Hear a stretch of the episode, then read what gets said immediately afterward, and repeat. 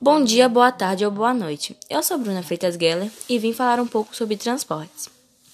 De acordo com as minhas pesquisas, a primeira motocicleta fabricada no Brasil foi a Monarquia, no ano de 1951. Depois a fábrica lançou três modelos maiores com propulsores CZ e Javá, da Tecoslováquia, e um ciclomotor equipado com motor NSU alemão.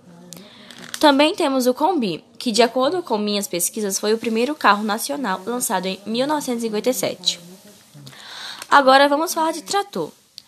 Foi então em que, 9 de dezembro de 1960, em uma solenidade especial com a presença de várias autoridades, que a Ford Motor do Brasil SA lançou Ford 8BR, o primeiro trator. O São Paulo, o primeiro avião inteiramente construído na, no Brasil, em 1910, tinha sua fuselagem inspirada na aeronave Blériot.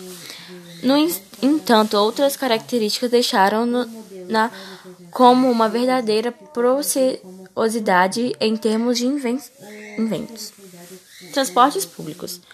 O marco de início de transportes públicos brasileiros é a, é a continuação da Tinha no Centro.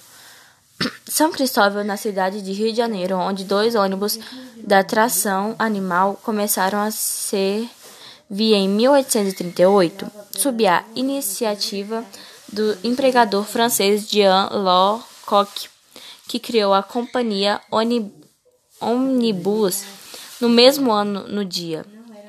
Em 17 de outubro foi concedida a autorização para a exposição de cinco linhas na mesma cidade para a Martim e a Cia, criando a Gondolas Fluminenses, operando a partir de 1890 1892.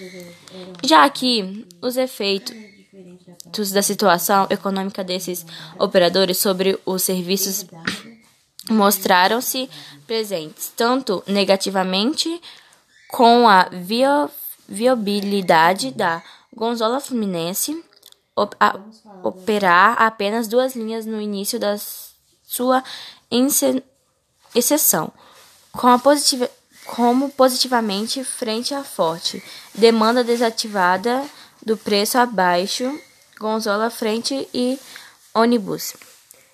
Esse foi a minha pesquisa sobre transportes.